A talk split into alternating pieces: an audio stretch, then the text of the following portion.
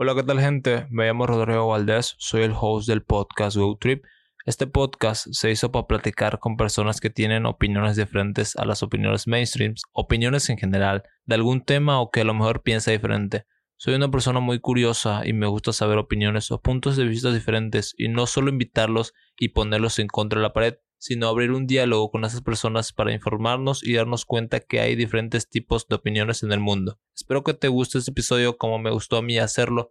Y nada, ayudarías mucho al podcast a seguir creciendo si le puedes dar clic en seguir en el botón que te sale ahí arriba. Y espero que disfrutes este episodio. Adiós.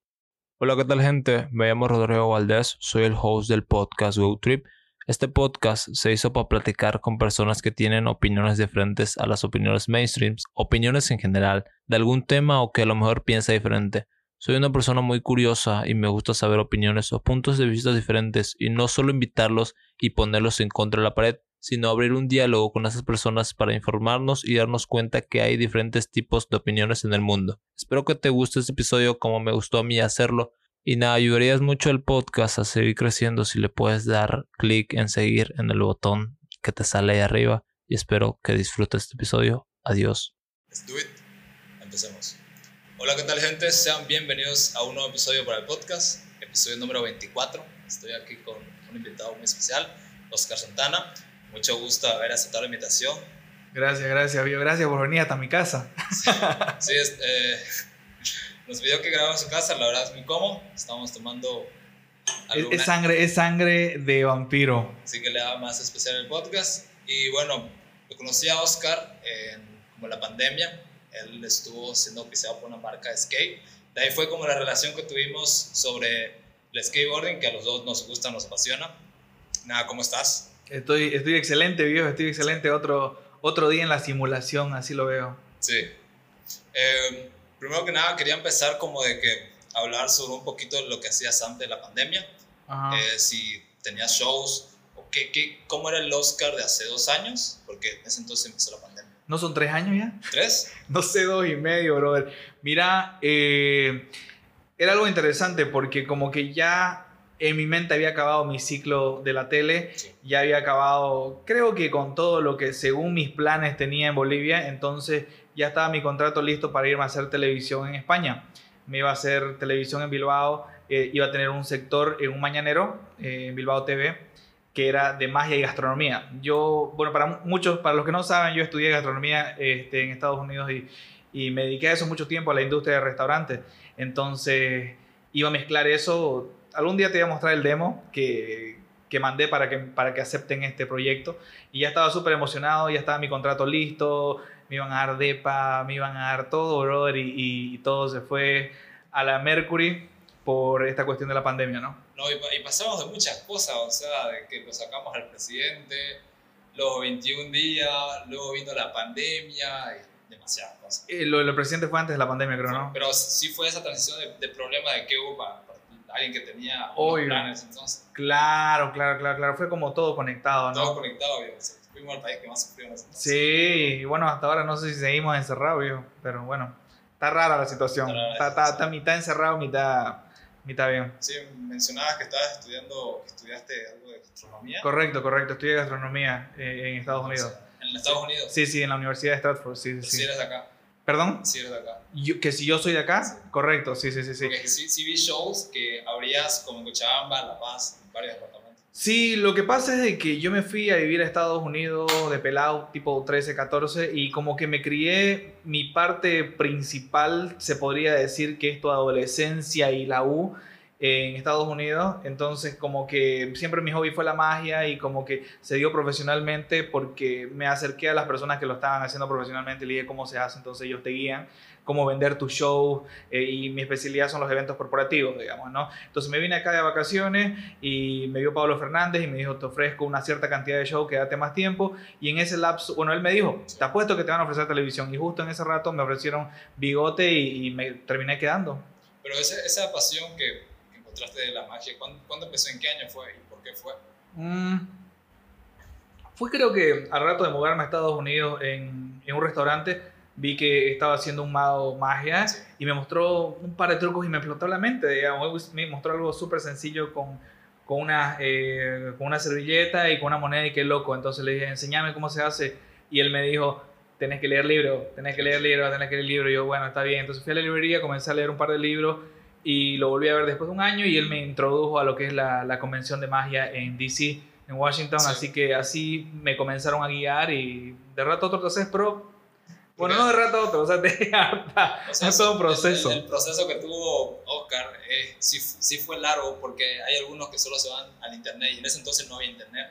No. Sí, te basabas solo en libros, en aprender. Estás tocando un punto muy clave para las personas interesadas en la magia, de que hoy en día si vas a internet puedes pillar el, el 80% de, de los trucos de cualquier mago, pero de que lo vas a hacer, o sea, nos vemos de acá dos años o cinco años o diez años, porque hay trucos que son ultra mega difíciles, que no solamente tienen que ver con saber esconder una moneda, sino saber distraer a una persona, saber hablar en público, eh, tiene que ver con muchas cosas, tiene que ver la psicología. Entonces, hay una gran diferencia entre la escuela antigua, este, que creo que yo viví un poco lo de la antigua, porque ya se estaba eh, como que mudando a a todo lo que es redes sociales. Este, yo ya, ya viví esa transición, porque antes eran puros DVD y después pasó a ser este, downloads, ¿no? que pagabas en ciertas páginas por los secretos.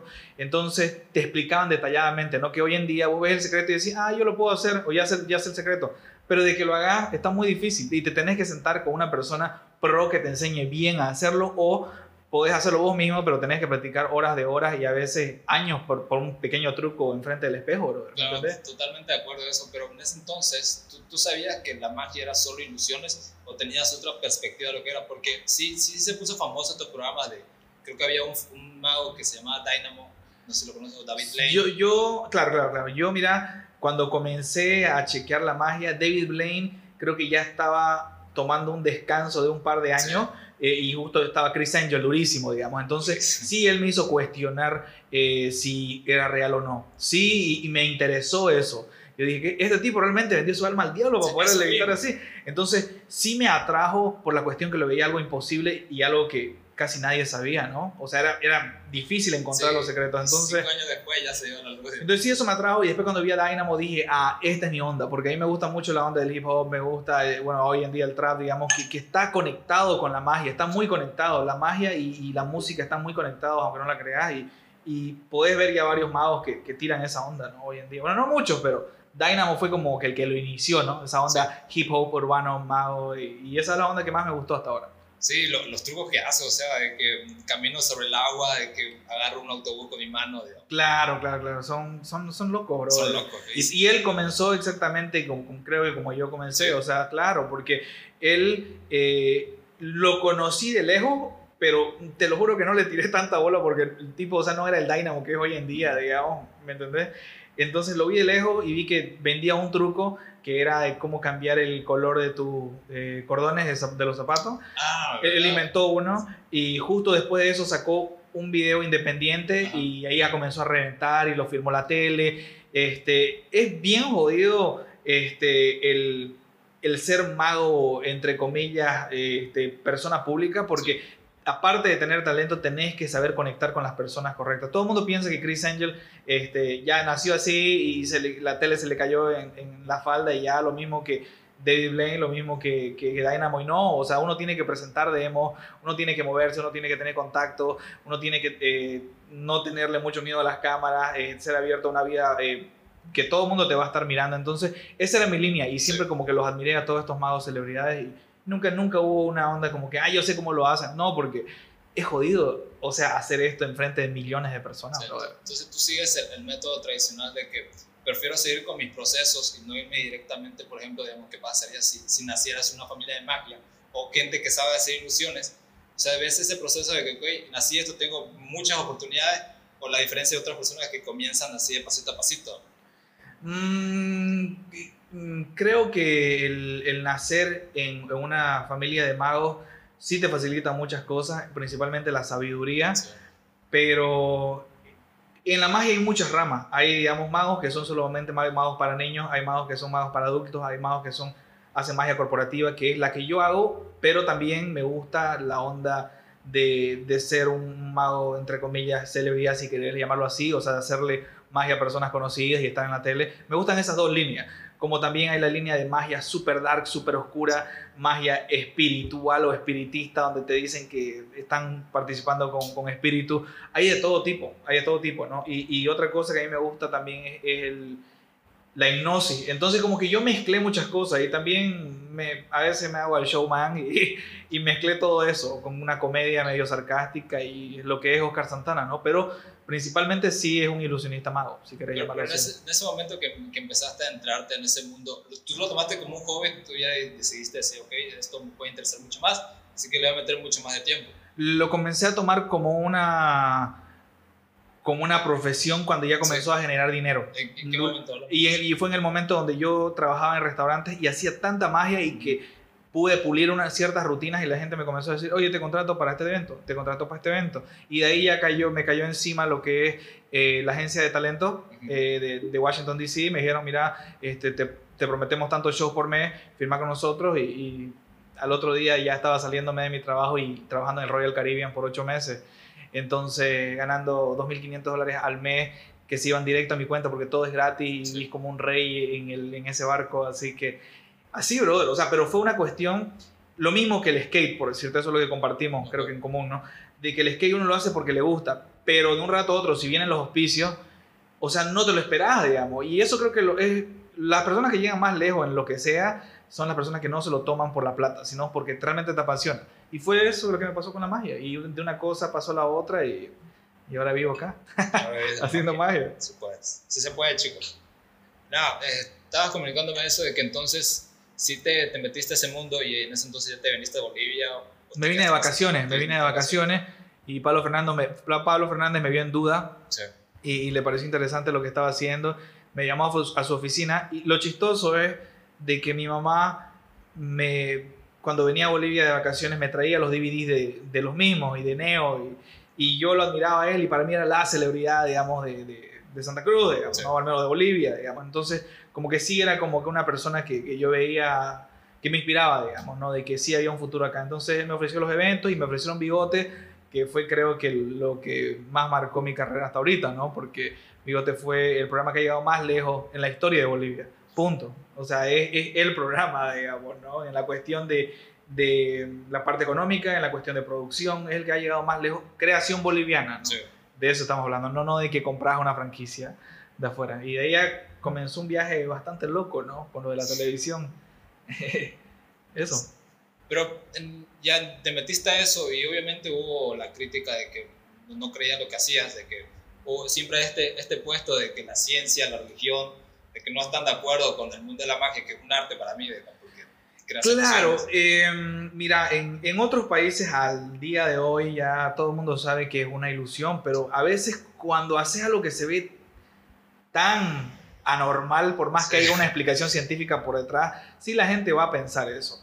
Eh, últimamente he estado metiéndome un poco más profundo en el estudio, no te estoy diciendo que lo aplico, pero en Sí. el estudio de qué es la magia negra y por qué la gente lo relaciona, porque yo siempre me lo tomé a broma, o sea, vos ves mis redes sociales, brother, creo que todo el mundo me dice el diablo, literal, y a mí me causa mucho chiste y me halaga, ¿por qué? Porque creo que estoy haciendo mi trabajo correctamente, o sea, se ve como si fuera, no sé, es un superpoder, ¿no? Al final del día, y, y yo la forma que presento a Oscar Santana es de que soy un tipo medio raro que viene y te hace el truco y se va y no te habla más, digamos, ¿me entendés? Y eso es lo que hago, ese es el personaje que yo que yo juego cuando soy Oscar Santana, digamos, ¿me entendés? Que no sé si será muy separado de lo que soy como Eso, persona, mismo, sí lo pero, pero sí cuando hago magia me meto duro en ese personaje este, oscuro, si lo queréis llamar así, ¿no? Que solo te hace un truco y se va. Eso es lo que, lo que decías de que, a ver, tienes personajes, o sea, me refiero a que, por ejemplo, los, los comediantes, digamos, si, si yo me junto con un comediante, obviamente sé que me va a hacer chistes. Y, y seguro te ha pasado a vos de que, ok, viene Oscar Santana, sí o sí me va a hacer, tener que hacer un truco. Claro, correcto, pero siempre, todos los días, siempre que me ven en la calle. Y, y Dígame un truco, no soy mala onda, no soy alzado como tu influencer favorito, Oscar Santana es cool. es humilde, humildad de todo. Pero sí diferencias eso, a ver, en un punto te puede llegar a molestar porque todos piensan que sí o sí, eh, tenés que llegar a eso sí o sí, o, o tratás de diferenciar eso de que este, prefiero que a Oscar Santana lo reconozcan por otras cosas igual, porque no soy solo magia. Pues, Qué buena pregunta. Eh, sí hubieron hartos momentos de mi vida en todos estos ocho años que vivo en Bolivia después de que volví, de que sí he hecho otros negocios pequeños donde he generado, este, y siempre como que me quería salir un rato de ser mago y que no me digan mago, pero, o sea, es como que estaba tratándome de alejar de lo que empecé. Entonces eh, dije, no, voy a volver a lo que soy. Y, y, antes de la pandemia fue cuando realmente decidí tomármelo esto de manera pro, ¿no? porque ya me estaba desviando un poco y generando otro tipo de, de cosas, porque se puede hacer dinero de muchas cosas, ¿me entendés?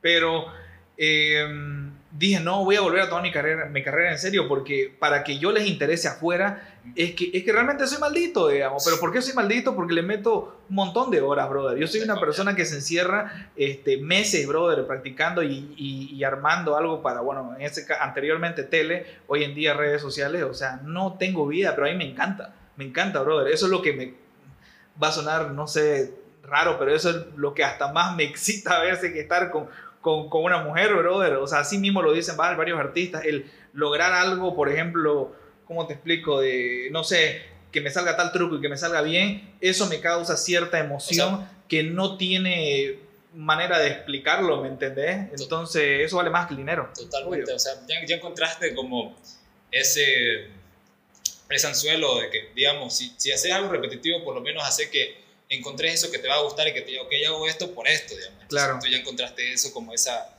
eso que, que, te dice, ok, estoy haciendo magia todos los días, pero por esta cosa y como te hago de satisfacción hacer eso.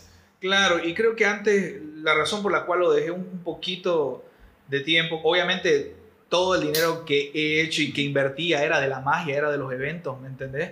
Este, pero creo que yo siempre tuve manager desde que llegué, desde que llegué y eso es algo que me ayudó un montón y, y, mucha gente lo ridiculiza en Bolivia, pero brother es esencial y te digo por qué, porque si vos tenés una persona que te maneja, que maneja tu parte, porque ser artista es un negocio, sí, obviamente. Si, si, vos tenés una persona que maneja tu show, tus eventos, que te los consigue, eh, vos solamente tenés que preocuparte de una cosa, tu arte, nada, nada más. Entonces, como que mi fama bajó, ya no estaba en la tele, no estaba en un programa Prime, este, mm, ya no tenía manager, tenía que ver la forma de hacerlo, entonces comencé a estudiar en YouTube, obviamente, el fiel aliado.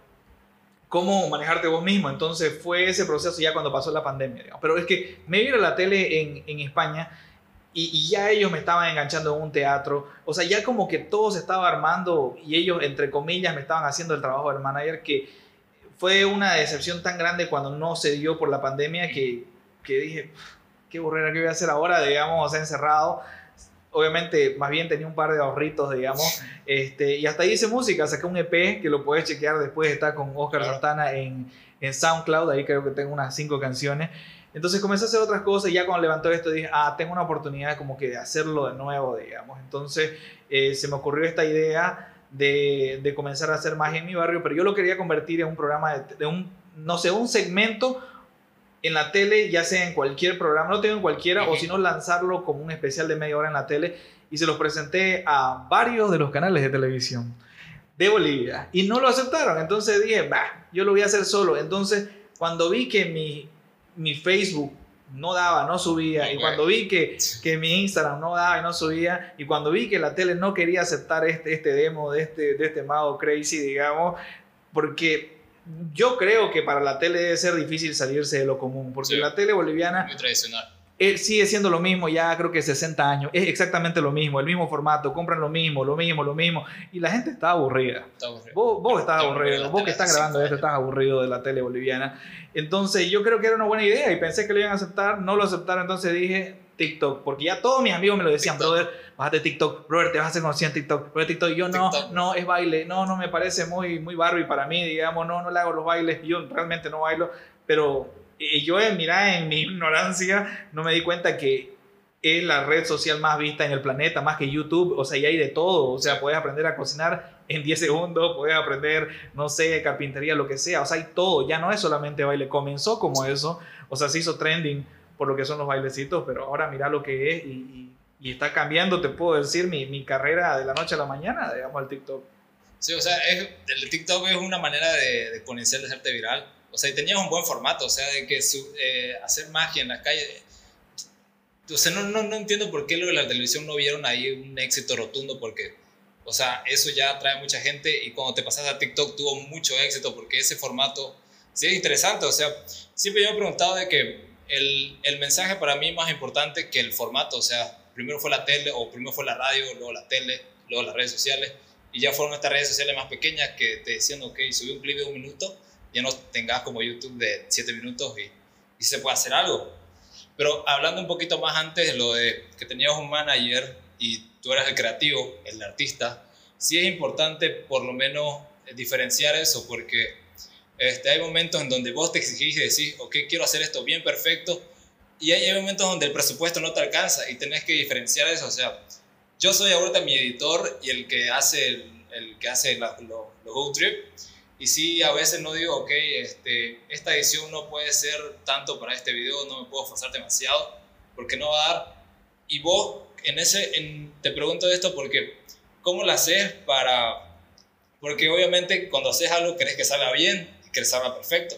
Y obviamente sos tu propio jefe latigándote de que tiene que salir bien, tiene que salir bien. Tiene que ¿Cómo hacer la diferencia o poner un stop de que, ok, este, como los comediantes que dicen, si me hace reír, entonces lo saco, está bien, pero ¿cómo es la diferencia ahí? Eh, creo que cuando grabo un video lo muestro a amigos y primero que todo yo lo chequeo mil veces, mis amigos y los que van a ver esto, que son mis amigos en persona y me dicen, oye viejo, ¿por qué ves tu video mil veces? Es porque me estoy asegurando que no se nota el truco, o sea, que no estoy flasheando. Por ejemplo, que yo te esté haciendo un truco a vos tal vez por atrás se vea el secreto, ¿me entendés? Entonces, creo que estoy revelando demasiado, pero igual, eh, la cámara tiene que captarlo correctamente como lo ve el espectador. Entonces, lo miro mil veces, no mil veces, pero lo miro varias veces, se los muestro a, mi pequeño equipo de trabajo, que, él es uno de Adrián, ajá, este, y tal vez a mi mamá, si está por ahí, tal vez a un amigo o una amiga, y de ahí lo subo. Pero obviamente a veces lo que yo pienso que va a pegar no pega. Entonces he decidido que voy a aplicar la que dicen los expertos de TikTok de subir, subir, subir material. Esto es lo que dicen los expertos. Tenés que subir de 2 a 5 videos por día este, hasta que tengas 100 mil seguidores. Y de que tengas 100 mil seguidores ya enfocate en calidad. Pero por ahora en cantidad para que puedas como que formar tu personaje correctamente y estás haciendo prueba y error, no pasa nada si un video no sube. Te doy un ejemplo. Yo tengo un video que, que, es de, digamos, de unos niños que está excelente y creo que solo llegó a 200 seguidores compitiendo con los otros que tienen 20 mil y 30 mil, pero eso tiene que ver por ciertas cosas, digamos, ¿me entendés? O sea, a veces este, no quieren, digamos, que salgan este, pequeños. O sea, capta, el, el TikTok es un organismo con vida y si capta cosas que están bajo las reglas de TikTok, digamos, a veces no, no te lo impulsa el video. Y tiene que ver con muchas cosas. O sea, me han bajado videos, digamos, que, este, que no pensé que me bajarían, porque yo, yo no muestro material explícito para nada. Pero TikTok es un organismo con vida y capta las cosas que no le gusta y no te lo impulsa, viejo. Ahí en ese comentario de lo que decís, de que sí es interesante, o sea, eh, leí un comentario de que este, ahora en la tele puedes decir mayor lo que querás que ahora en las redes sociales. En las redes sociales te pueden censurar, que en la tele ahora sí lo puedes decir, digamos. ¿Cómo ves ese cambio igual? Es raro, me parece muy raro. O sea, yo lo estoy experimentando en TikTok y yo creo y me considero no family friendly, pero bastante limpio en mi lenguaje comparado, viejo, a otras personas hasta que son viejos de 50 años que están hablando malísimas palabras y yo ni siquiera hablo malas palabras y me están bajando cosas pero tienen que ver, por ejemplo, si alguien dice una palabra en inglés, por ejemplo, te digo, yo le estoy haciendo una magia, no sé, a, unos niños de 15, digamos, ¿no? Y se escucha que alguien dice, digamos, what the fuck, digamos, ¿me entendés? Ya, ya me lo bajan, ya. O sea, no puede estar mezclado, por más que sea inglés, por más que sea una, una palabra, no sé, en, en, alemán, lo captará, me imagino. Porque, o sea, me está pareciendo raro como ni siquiera tengo material explícito. Yo no muestro ni siquiera tipas muy, como te digo, sin ropa. O sea, no sé si a este punto soy family friendly, pero creo que comparado a varios, tengo un material bastante limpio y me bajan ciertos videos. eso, es lo, que, lo que, mencionas de la cantidad y la calidad. Ahora estás usando el método de la cantidad, digamos, porque eso es lo, que, no sé si lo conoces a Franco Escamilla. Sí, sí, al, al, comediante. Ajá, de que tiene hartos programas, este, La Mesa Reñoña, este, lo del billar, tiene hartísimos programas que él dice de que ok, estoy sacando harto tipo de contenido que sí o sí uno tiene que pegar.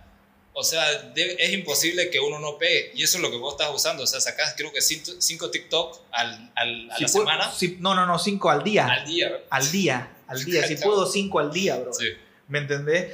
Sí, yo estoy ahorita siguiendo una fórmula que te la enseñan en YouTube. O sea, los que estudian esto de cómo hacerte crecer en TikTok. Entonces, yo subo hasta 5 cinco, videos al día y si pega uno bien, y si no, no. O sea, yo como veo, antes yo veía el arte de una forma diferente. Decía, en, por decirte, en bigote. Ellos me daban, y saludos a Carla Martínez y a Pocho Rivera, este, ellos me daban como que carta abierta para hacer lo que yo quiera, desde donde yo quiera, obviamente con mi sueldazo, pero si yo decía, yo quiero estrenar mi especial de magia de acá, deme en tres meses, tenía para estar ahí en la oficina creando con la gente que me ayudaba y todo, digamos, ¿me entendés?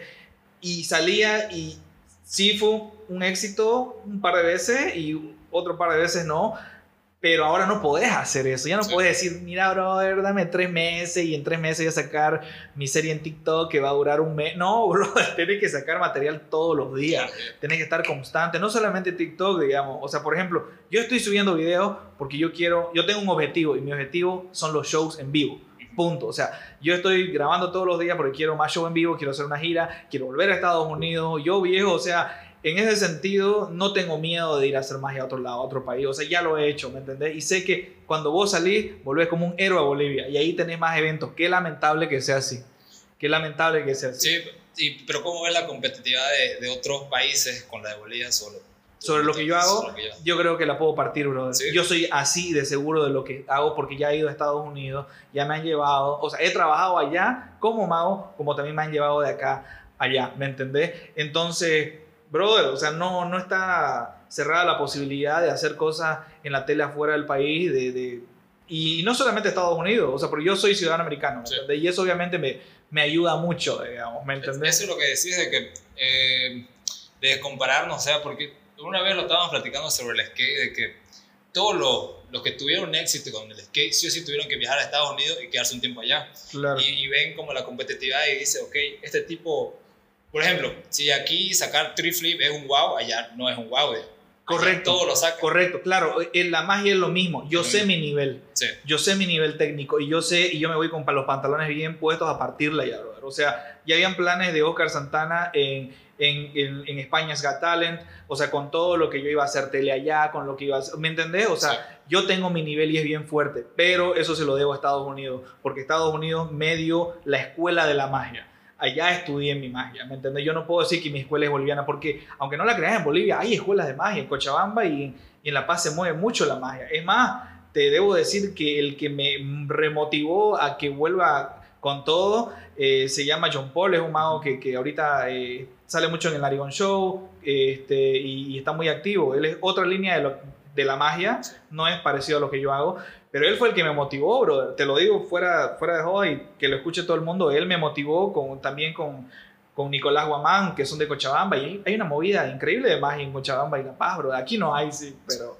me parece raro, sí. ¿Y los formatos cambian? O sea, porque, por ejemplo, aquí se puede hacer un formato de lo que haces con las cartas, y en otros lugares sí es diferente. No, no, tiene que ver que yo haga magia con cartas, porque, por decirte, Nicolás Guamán es un cartomado. Cartomados se llaman los que hacen solamente con magia hay otros que te cuentan una historia, que se visten diferente. La línea de magia que yo hago se llama Rockstar Magic. Así como Rockstar, porque yo soy un yo te muestro en cámara ser un tipo valeverguista. Yo voy, ah, la, la, esto es así, ta, ta, ta, ta, ta, chao, digamos, ¿me entendés? Y, y la magia, eh, Di Vernon, que fue el, uno de los que revolucionó la magia moderna, que es la magia de cerca, la magia moderna, este, dijo que lo peor que puedes hacer es presentar tu magia sin una presentación o script, ¿me entendés?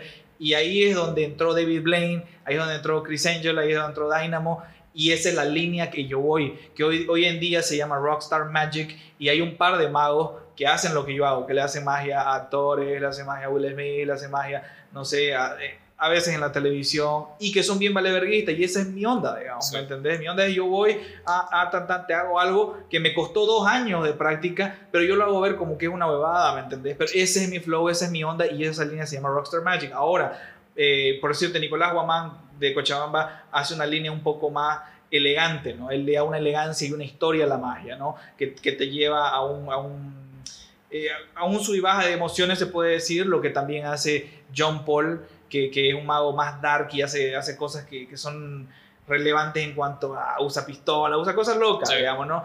Entonces mi onda es como un tipo más valeverguista y, y más, si querés lo puedes como que mm, unir un poco con lo que es la música, ¿no? Y volvemos después de ese corte. Así que si hay un- una tienda de, de audio quiere patrocinar este podcast, sería bueno una nueva cámara. Bueno, Pónganse las pilas. sigamos con esto. Estabas comentando sobre, estábamos comentando sobre los shows.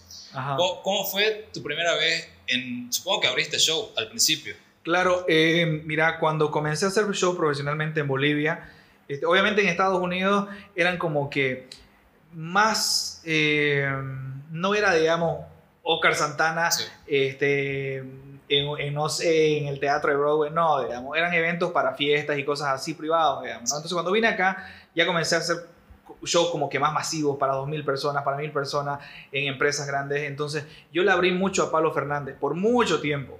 Entonces, eh, como verlo a él me hizo como que aprender mucho y darme el coraje. mentores, digo. Claro. Mira, hasta el día de hoy Pablo Fernández me, di- me sigue dando consejos, me dio uno muy bueno para una gira que quiero armar hace unas tres semanas. Este, y él no se hace problema de, de juntarnos y mentorearme, digamos. Es un tipo que le, le debo mucho. Le, yo siempre que digo, si le debo mi carrera a alguien en Bolivia es a Pablo Fernández, digamos. ¿no? Entonces, verlo y ver ese, esa seguridad que tenía en escenario delante de dueños de empresas, tipos muy pesados, yo decía, brother, y yo ahí temblando, ¿me entendés? Porque aparte lo que yo, te, lo que yo hago no podés temblar, ¿me entendés? No, no podés ser jeropa, brother, no podés, digamos, porque te falla y le pelás al truco, digamos, ¿me entendés? Y, en ese momento que abrías, Entonces- seguramente te llegó el comentario de que, ¿quién es este tipo?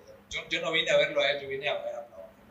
Claro, claro, obvio, obvio, pero, o sea, más bien tuve desde el principio un buen recibimiento y creo que el, el sí este, juntarme con Pablo Fernández, o sea, sí ya la, de, de entrada la gente decía, digamos, no va a dejar, digamos, Sí. que este tipo le arruine el show, ¿no? Este, y, o sea, Pablo terminó usando un par de ilusiones mías este, en, en su show que, que, que tiene, no sé si la has visto, su rutina que hace con, creo que es una brasilera, y hace un poco de mentalismo. Ajá, entonces él, es- él es- le gusta mucho la magia, le gusta mucho la magia. Entonces, recientemente pasó algo chistoso de que eh, hicimos un evento con Pablo justo antes que vuelva esta encerrada, de, no sé si encerrada de eventos, porque lo único que no hay son eventos hace un mes y medio. Pero antes de esto tuvimos un show con Pablo y él se tuvo que ir antes y yo tuve que cerrar el show. Y, y la partí, bro, la partí. Me, y me acordé, digamos, del primer show con él y, y estuvo, estuvo, estuvo cool.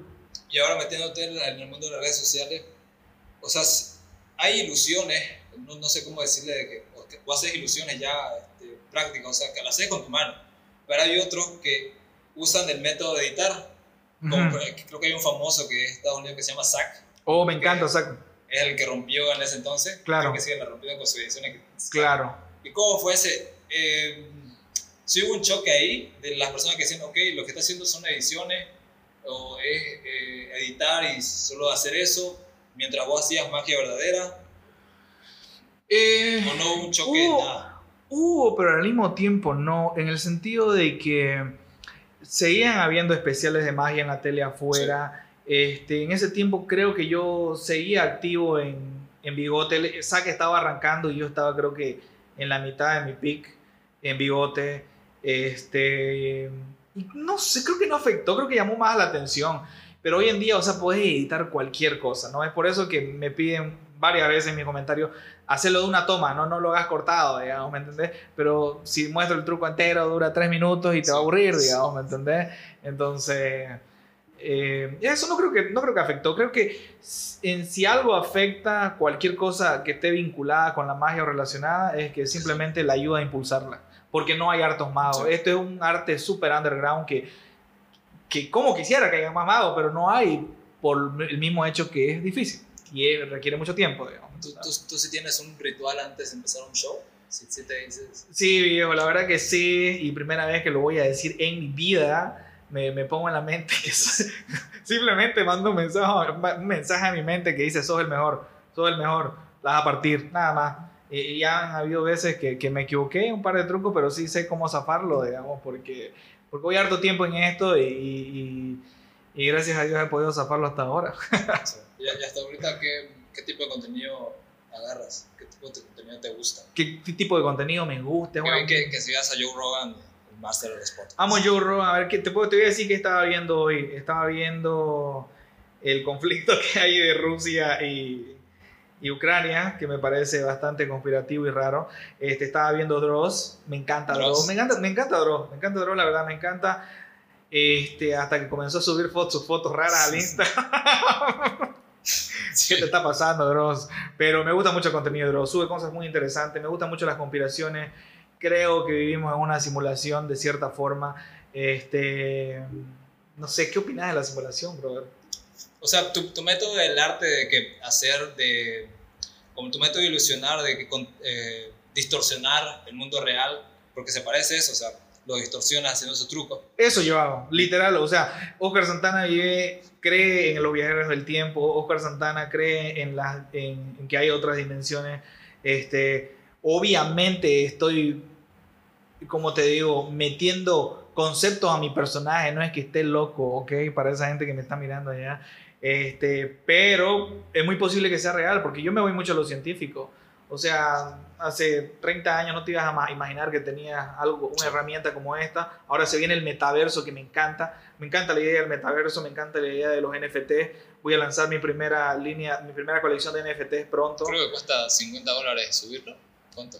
Hay una manera de hacerlo gratis, pero después te la voy a contar cuando apaguemos los micrófonos. ¿Sí le invertiste al Bitcoin o alguna...? Al Bitcoin eh, no, no, es la, la, criptomoneda. Me arrepiento de no haberlo hecho cuando estaba uno por uno. No, no lo he hecho, no lo he hecho. Pero lo voy a hacer, lo voy a hacer. Eh, malgasté mi dinero cuando tenía dinero, así que me arrepiento. Pero ahora le estoy metiendo duro, eh, principalmente al estudio, que es lo más importante. Hay personas que pagan hasta un millón de dólares porque le dejo una clase de criptomonedas y NFT. Este, así que creo que lo más importante y lo primordial es el estudio, en lo que quieras hacer, ¿no? O sea, sentate y lee, bro, lee de qué se trata, lee sobre los riesgos que podés correr para invertir seguro. Entonces, mi plan es volver a reventarla con, con el arte y, y, esa platita invertirla, pero ya estar preparado, ¿me entendés? Pero lo de los NFTs voy a lanzar mi propia colección. Son mi arte, este, en este caso son fotografías que tienen una relación con la magia y que tienen una, una, una línea y un conducto que va con lo que hago, ¿no? Sí. Así que... Volviendo a eso de que sobre las conspiraciones, ¿tú te vacunaste o...? Obvio, yo sí me vacuné. Sí, me vacuné porque me di cuenta que funciona. y me di cuenta que bastantes personas que en paz descansen, eh, se están yendo por una cuestión que no se vacunaron. Ahora, de que yo piense de que es 100% segura, obviamente no. O sea, creo que una persona con un mínimo de entendimiento de, de lo que es los fármacos, saben que una, una, una, cura no se puede crear viejo en un par de meses, o sea, toma años, digamos, ¿no? Entonces, pero está funcionando, este, hizo que el virus como que se vuelva raro y, se transforme en lo que le llaman el Omicron y, todos esos, esos otros nombres estrambólicos que tienen, pero creo que están afectando de, en, un, en un menor grado, ¿no?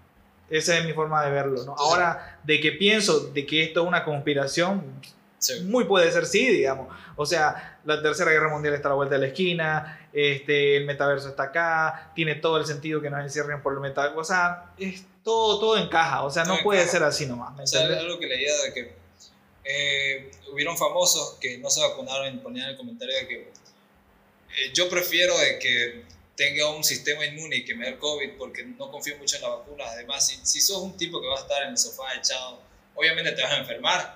y, no creo en la gente que dice que no, es que tiene un chip ahí adentro o que es conspiranoico, las redes satelitales te pillan. ¿Cómo, cómo lo ves tú? O sea, ¿tú, tú eres pro vida, antivacuna o radical? Mira, eh, recién tuve una charla con un compañero de colegio gringo este, y, bueno, le estaba diciendo, brother, este, yo me vacuné y no tuve ningún, ningún efecto. Y él me dijo, mira, a mí vienen a querer obligarme a poner la vacuna, porque le comenté de que si aquí no tenés la vacuna, no, te, no, no te dejan entrar, digamos, a ciertos lugares. Entonces él me dijo, no, viejo, aquí vienen a quererme poner una vacuna y yo saco mi pistola y le disparo. O sea, vos sabés que en Estados Unidos todo el mundo tiene una pistola. vos sabés que allá los derechos, o sea, allá tenés derecho, allá sos libre. No estoy diciendo que en Bolivia no sos libre, pero de cierta forma no lo sos, brother, ¿me entendés? O sea, lo de la vacuna es una. Otra que no podés hablar, obviamente, mucho contra el gobierno, porque si no, pueden pasar ciertas cosas. Entonces, yo prefiero estar ahí alejado de eso, ¿no? Pero para que un amigo me diga eso, o sea, es que en Estados Unidos la gente se paró y dijeron, ok, vamos a, juntarnos lo que no nos queremos vacunar y vamos a, hacer que no sea obligatorio, digamos, lo que no pasó acá, pero al mismo tiempo, brother, ok, veo ese lado, pero al mismo tiempo, o sea, la gente se está muriendo. Entonces, han habido muchas noches que me desvelé pensando, viejo, cuál lado es real, así que prefiero vivir mi vida día a día, brother, y, y hacer lo que me parezca real según lo que pienso, ¿no? ¿Tienes un sentido de la vida o todavía no sentido? O sea, de, cuál, de, cuál, es mi propósito en la Tierra? Claro, o sea, para, para mí un propósito de que tienes que tener en tu vida es, por lo menos cuando hagas algo, tener objetivo, o sea, no radical de que, ok, agarré este vaso porque tengo sed, sino ponte objetivo para hacer algo y así vas a tener un, bueno, vas a darle un poquito de sentido a tu vida de lo que haces. Mira, eh, yo creo que estoy en el mundo para crear arte. Y si me pongo una meta, que en este caso, a ver, una meta a corto plazo, eh, es irme a los barrios, acercarme a los barrios, acercarme al plan, acercarme a la villa, a la gente que, que veía el programa y que hasta ahora me sigue escribiendo y que vaya allá. Este, y ese es mi propósito a corto plazo, ir, grabar videos, subirlo y eso me va a llenar más que, que mucho dinero, brother. Y obviamente mi siguiente paso a eso es, es hacer la gira y todo. Entonces, mis sueños no los veo muy a largo plazo.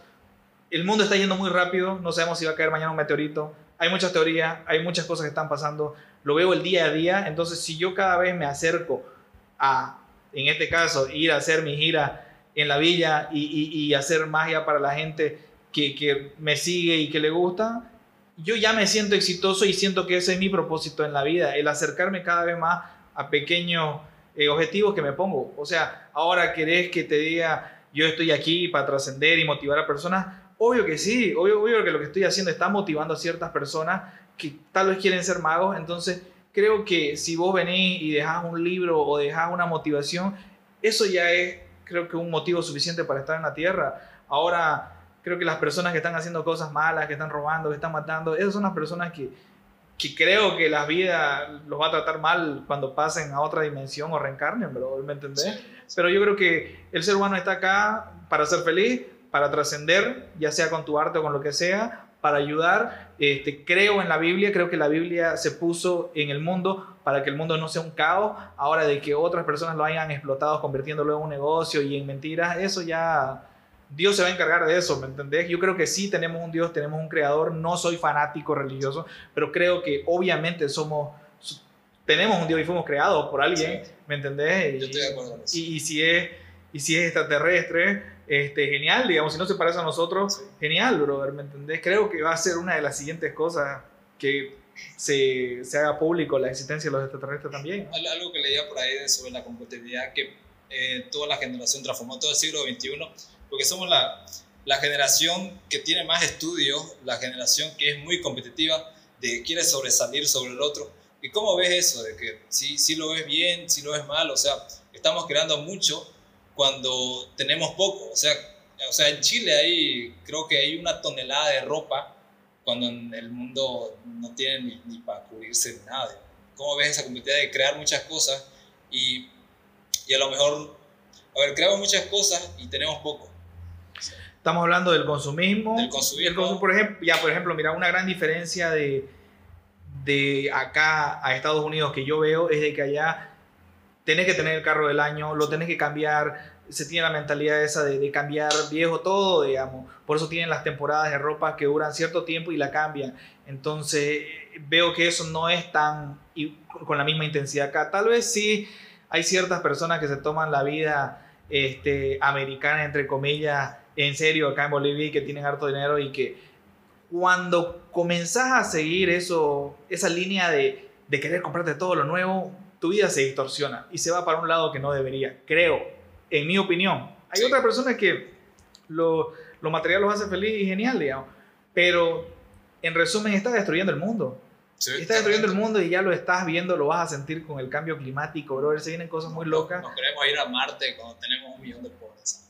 Exacto, entonces todo eso debería ser de alguna forma equitativo y deberíamos darlo. O sea, yo creo sí que el gobierno tendría que cambiar y tendríamos que ser este, todos una nación, todo el mundo debería ser una nación y va a pasar, esto de la nueva orden mundial va a pasar. O sea, va a pasar, o sea, porque van a comenzar a pasar hartos desastres, no se van a poder, no, no vas a poder vivir en ciertos lugares, te vas a tener que emigrar a otros lugares. Este, imagínate cuando vengan los gringos acá, no va a ser chistoso, pero bueno, o sea, todo se va a comenzar a destruir, brother. O sea, no es un. No es porque la Biblia lo diga, no es porque. Es porque científicamente, si es que no crees en la Biblia, porque la Biblia lo dice. O sea, creo que la Biblia te dice qué no hacer y, y si lo haces, el mundo se va a destruir y ya estuvo. ¿Viste, ¿Viste, la serie o sea, o sea, de, Netflix de Leonardo DiCaprio, la No mires arriba? Sí, y creo que esa serie tiene un, un objetivo. Sí, Todo tiene un objetivo en la vida. Y, y, y me comencé. ¿La miraste completa? La miré entera. Sí yo, yo de poquito y la miré otra vez porque no, si no, hay no, cosas no. que te molestan, digamos, Me tomó, de que sea realista. me tomó, lo- la miré en tres, en, en tres sesiones. Sí. La miré media hora, eh, la miré otra media hora. Creo que porque estoy muy alejado de lo que es la comedia gringa, porque tiene mucha comedia gringa, entonces a nosotros latinos nos parece estúpida la comedia Sí. gringa, como viceversa, ellos se cagan de risa de nuestras telenovelas y de lo dramático que somos, porque somos dramáticos. Este, pero la miré entera y dije, no, Leonardo DiCaprio no se mete en cualquier huevada. Leonardo DiCaprio no es un boludo, Sí, no es un boludo que, que por, por los 20 millones o 30 millones que cobra se va a meter en cualquier huevada para quemarse. Él se metió en eso porque él está muy Creo. metido en el cambio climático, él está muy metido en muchas Creo, cosas científicas y está dando un mensaje de lo que tal vez va a pasar. Y, hay, y justo me fijé, viejo, antes de ayer, mira, qué chistoso hablando de esa película porque me acordé de la película, busqué y supuestamente se dirige para acá un, un meteorito, bro. Sí. No vamos a hacer shit. Y no hacer shit, así que vivan su vida como si fuera el último día, obviamente no con exceso, pero acérquense más al sueño, trasciendan, sean buenas personas, que cuando pasemos a otra dimensión o reencarnen, tal vez no nazcan con, con tanta suerte como esta, ¿no? O sea, Sí. Y, y aquí cambiando el tema rotundamente de que, ya hablando de, de tus redes sociales, ¿cómo canalizas el hate? Porque seguramente te debe llegar algo. brother, brother, qué, buen, qué buena pregunta. En la tele aprendí a canalizar el hate. El hate, cuando... Lo que, el problema creo que del ser humano, en general, es de que dejamos que nos choquen los sentimientos mucho. Por aquí, ¿ok? aquí algo. ¿Por qué? Porque ayer justo me pasó eso. Yo veía, yo veía un hate ahí en los mensajes que llevaban por el ¿Mío o tuyo? Por el mío. Por, los- por el video que subía y no era hacia mí. Pero yo, pucha, no me quiero, no quiero ni leer los mensajes porque sé que me va a causar algo en mi, mi salud mental, digamos. Correcto, correcto. ¿Cómo, cómo, cómo lo canalizas? Y mira, oye, un tema muy importante que no se habla mucho, creo que en el país de la salud mental, brother, y, y es tan importante. Mira, este es el truco que yo utilizo. Eh, cuando arranqué en Bigote yo no tenía el control de borrar o responder. Ya, entonces cuando subían videos míos, obviamente habían hate, digamos, no tanto de revelarlo porque en ese tiempo los secretos no estaban tan afuera, sino decir, puta, esta actitud de, tipo, es de este tipo, huevada, es raro, sáquenlo, cosas así, digamos, ¿no? Entonces sí me afectaba, entonces decía, puta, yo no voy a ganar mis, mis mil, mil dolaritos Sí. al mes, ya no voy a, ¿me entendés? Mi carrera se va a ir, se va a ir a la vez. Este, cuando en verdad l- el éxito se mide por la cantidad de odio y apoyo que tenés. Si la mitad de las personas te odian, genial, porque estás creando una sensación en ella, que es celo, lo que significa que están enfocados en vos y son fans, este, no sé, perdidos, pero que te aman de una forma, ¿me entendés? Porque yo he visto tipos o tipas que me seguían hace años y que me daban hate y ahora son fan número uno de Oscar Santana y me siguen en todo y simplemente querían mi atención y querían que le responda. Obviamente las personas que tiran hate lo tiran porque tienen problemas en su casa, tienen problemas mentales, este, y la forma más segura de expresarse y tirar ese odio que tienen ellos por dentro es por las redes porque saben que no van a ir, lo van a reventar en su casa, ¿no? Ahora, déjame que termine, porfis. Este, cre- yo pude crear, entre comillas, un chip imaginario de que cuando yo leo el hate, todo lo veo como chiste, y si es muy ofensivo, no en el sentido que me afecte a mí, sino que va a crear una discusión con las personas que me apoyan, que van a decir, no, oye, ¿qué te pasa? Vos sos un perro, ta, ta, ta, ta, ta, ta", ya lo borro. Sí. Lo borro porque, eh, brother, así hay un, un- mira, una situación que grabé con unas chicas en Cochabamba, digamos. Y, y las chicas, o sea, pasaba que eran rubias, digamos, ¿me entendés? Este, y, y hubieron comentarios así súper racistas, brother, de que le decían, ah, esas son de Cochabamba, porque si fueran de Santa Cruz fueran negras, digamos. Cosas así. Y yo lo vi y me reí. Pero cuando ya vi, ya eran bastantes comentarios, Sí. bastantes comentarios, y ya se comenzaban a tirar un odio fuerte y decía, brother, o sea, esto, digamos, no existe en otro país. O sea, todos somos bolivianos, somos, como se dice, plurinacionales, si querés ponerlo de esa manera. O sea, todos somos de un diferente color, venimos de diferentes razas. Y ya evolucionamos, creo. Entonces, para que volvamos a eso, entonces como que me molestó, ¿no? Entonces, como que subí un video respondiendo a esto sarcástico y, y me, lo, me lo bajaron, me lo bajó ya TikTok, porque como que creó muchos problemas entre ellos. ¿Me entendés? De algo que era tan incoherente, digamos, ¿no? O sea, entonces, cuando pasan cosas así, digamos, ya lo borro. Si sé que va a crear como que un problema que no debería estar ahí porque, no sé, ya evolucionamos como seres humanos, brother, ¿me entendés? Ya no debería existir racismo entre, entre hermanos, brother, entre hermanos bolivianos, brother, ¿me entendés? O sea, entonces, nada de eso. Si es muy fuerte, lo borro. Si, si es que no es tan fuerte, este, le respondo de una forma chistosa. Este, y no dejo que me afecte, porque, o sea, al final del día, este, vos tenés que ponerte un chip y vos tenés una obligación como influencer o persona pública de que vas a recibir hate. ¿Vos crees que Marilyn Manson no recibe hate? ¿Vos crees que Lady Gaga no recibe hate? Y a veces les choca, digamos, pero ellos veo que se ponen en ese chip. Leí mucho al respecto. O sea, ¿tú crees que llegaste a ese mainstream de que te ven y dicen, no, ya, me caga ese tipo?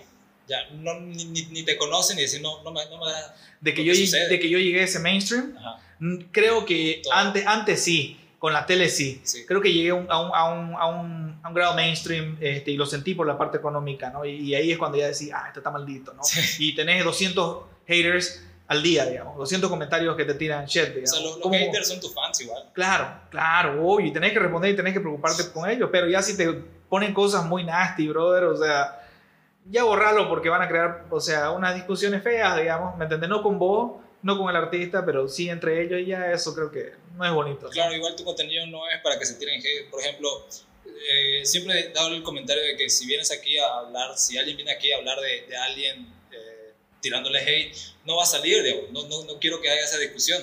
Y, y hablando ya de, cerrando ese, ese hate, ya como finalizando, o sea, ¿tú consideras que la magia fue la oportunidad de conocer gente a la que te gustaría conocer en un momento? Totalmente, brother. Totalmente, brother. O sea, nunca en la vida me imaginé hacerle magia a Beckham. Nunca en la vida me imaginé estar este, con los de Molotov haciéndoles magia. Este, obvio, totalmente. O sea, fue algo que, que sí me ha dado muchas cosas buenas. Pocas malas. Creo que las malas es de que me, me, me distorsionó cuando pude lograr un poco de éxito en la parte económica, te puedo decir. Que me agrada que haya sido más temprano que más después. ¿Me entendés? Entonces sí, la verdad que no me puedo quejar de las cosas que me ha dado la magia. Me ha dado muchas oportunidades de conocer a muchas personas. Brother, o sea, no. eh, Está bien loco, está bien loco lo de la magia. Sí. Y hablando sobre eso de que conocer a gente, o sea, este podcast fue relacionado a eso, que me gustaría conocer, conocer gente y platicar so- con ellos. Nada, ¿Tienes algún otro proyecto en mente que quieras meterte? Proyecto en mente, NFT, NFT. metaverso. Metaverso. Obviamente primero NFT y después metaverso. Este, quiero que si alguna, alguno de ustedes tiene una empresa de soda, de agua, oigan, auspícienme, apóyenme porque vamos a llegar lejos. Yo tengo ganas. Este, y si no, si no hay apoyo, yo lo voy a hacer. Como dice Pablo Fernández, en Bolivia muchas veces no existe el apoyo, vos lo tenés que crear. Así que eso es lo que voy a hacer, eso es lo que estoy haciendo. Grabo todos los días, brother. Cinco videos al día, si no son cinco es uno, Ah, si no dos, tres. Ahorita, ¿cómo medís tu éxito? Por ejemplo, el, el Oscar Santana de hace cinco años tenía un formato de éxito que decía, ok, si lleva esto, ya tuve éxito, pero ahorita, ¿cómo es? Mi éxito hoy en día, de la forma que lo veo, este, es de que si me pongo, me pongo metas a corto plazo y si cada vez estoy más cerca de esa meta, ya me siento exitoso de una manera humilde, pero me siento exitoso, Sí. brother, ¿me entendés? Y me llena, ¿Te me llena. Estábamos hablando de eso más, más temprano en el podcast, de que, de que existe esa, esa dopamina, ¿no? Satisfacción. De satisfacción. Entonces, mira, cuando vaya a, a los barrios y, haga, haga magia para la gente que me está mirando ahorita en las redes, eso ya para mí es un éxito a corto plazo y me voy a sentir genial. Claro, claro, y siempre eso es bueno experimentar el formato, o sea, no, no Claro. quedarse solo en la misma idea. No, no, no. Y No ya- podés hacer eso hoy en día, Claro. no te puedes dar lujo de hacer eso. cambiarte a otros lugares igual. Totalmente, brother. O sea, mira, hay mucha gente que me escribe, sos el Mr. Beast, sos el Mr. Beast de Bolivia y yo, ¿quién es Mr. Beast? Y ¿sabes quién es Mr. Beast? Me Sí, imagino, vos, yo no tenía idea quién era no Mr. Beast. Y cuando puse Mr. Beast dije, a ver, ¿Y por qué? escuchá, y dije, ¿qué tiene este tipo que yo tengo? La barba, porque el color no lo tiene y la pinta tampoco, ¿ya?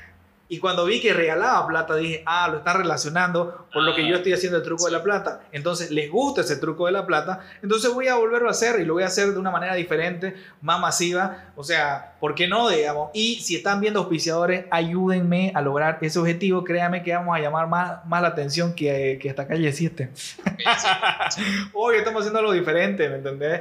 Este, y sí, o sea, escucho a mis seguidores y, y varios de ellos me dicen, así por decirte, el otro día hice un live y me decían, hace una gira a Bolivia y dale una temática Halloween que se llama Ghost Car. Ghost como, como, ajá, y Car como Oscar, digamos, ¿me entendés? Entonces, escucha a tus seguidores, porque ellos, ellos viejos, bastante de las veces tienen razón, digamos, ¿me entendés? Tienen razón, o sea, en muchas cosas. Entonces, escucha, escucha opciones también, ¿no? No hay que cerrarse, como decimos. Obviamente no, no, no te cases con tu propia idea, siempre trasciende. Obvio. O sea, un buen ejemplo es lo que, mira, lo que estoy haciendo de subir cinco videos al día. Este, tal vez uno pegue, pero el que me guste más a mí no pegue. O sea, vos subí material, no tengas miedo. Subí, subí material. Esa es la clave. Esa es la clave del éxito. Esa es la clave. Gracias por escucharnos. ¿Ya se Gracias, acabó? Oscar Santana. ¿Ya se Eh, acabó? sí, ya se Está acabó. corto, viejo. Lamentablemente. mierda. No, pero ese es un punto de que me gustaría tenerte otra vez. Obvio que sí, le metemos. Le metemos, brother, obvio que sí. Y un saludo para todos los locangos que me siguen en TikTok. La vamos a seguir partiendo, síganme apoyando y vamos a seguir con todo. ¿Cómo te encontrarían en tus redes sociales? Mis redes sociales, estoy con Oscar Santana Magic en Instagram y estoy con Oscar Santana 750 en TikTok. ¿No, no- nunca has querido hacer streaming en Twitch? Si. Streaming en Twitch, viejo, no, no, la verdad que no lo he chequeado mucho. Me vas a mandar material porque lo chequeé. Obviamente hay mucho material. ¿Y de más igual? Es magia, todo bien. Shit. Twitch, para allá vamos entonces. Muchas gracias a la gente que nos está escuchando. Gracias por ver el podcast. No olviden darle like, comentar y suscribirse.